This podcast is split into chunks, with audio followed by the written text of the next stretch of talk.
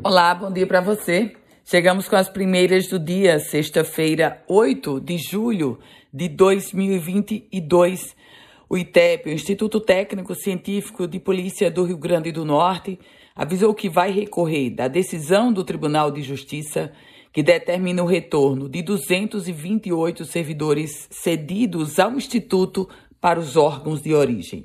Essa sentença, ela reconheceu como irregular uma lei de 2016 que regulamentou a incorporação dos funcionários do ITEP.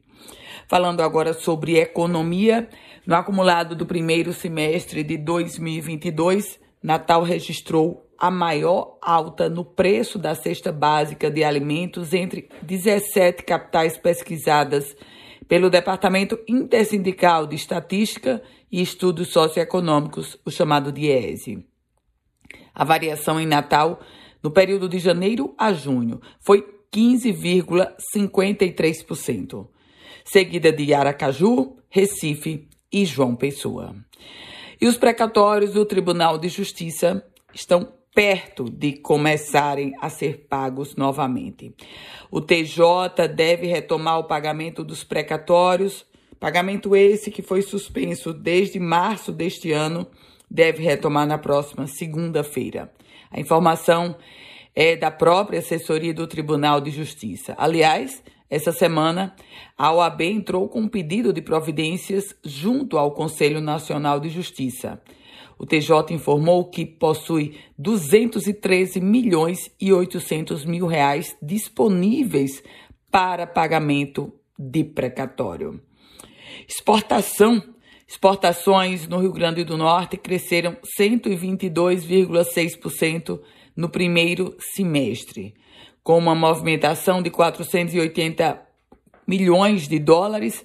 As exportações no Rio Grande do Norte cresceram 122,6% no primeiro semestre deste ano. Decisão judicial. A Justiça Federal condenou a dois anos e nove meses de reclusão uma mulher que usou o documento de uma colega de trabalho para conseguir realizar o financiamento de um veículo. Essa sentença foi do juiz federal Walter Nunes da Silva Júnior. E o Sinduscom o Sindicato da Indústria da Construção Civil do Rio Grande do Norte se incorpora à grande campanha de doação de alimentos e de roupas para os desabrigados, para as famílias afetadas pelas chuvas.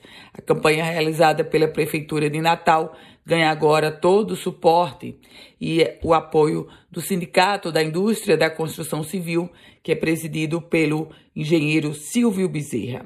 Por falar nisso, moradores da Rua das Palmeiras, em Nísia Floresta, região da Grande Natal, relatam cenas que vivenciaram nos últimos dias devido às fortes chuvas registradas.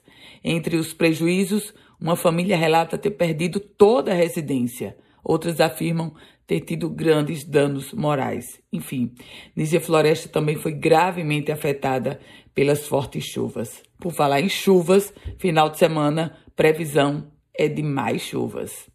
Com as primeiras do dia, Ana Ruth Dantas. A você, bom final de semana, uma produtiva sexta-feira e se quiser compartilhar esse boletim, fique muito à vontade.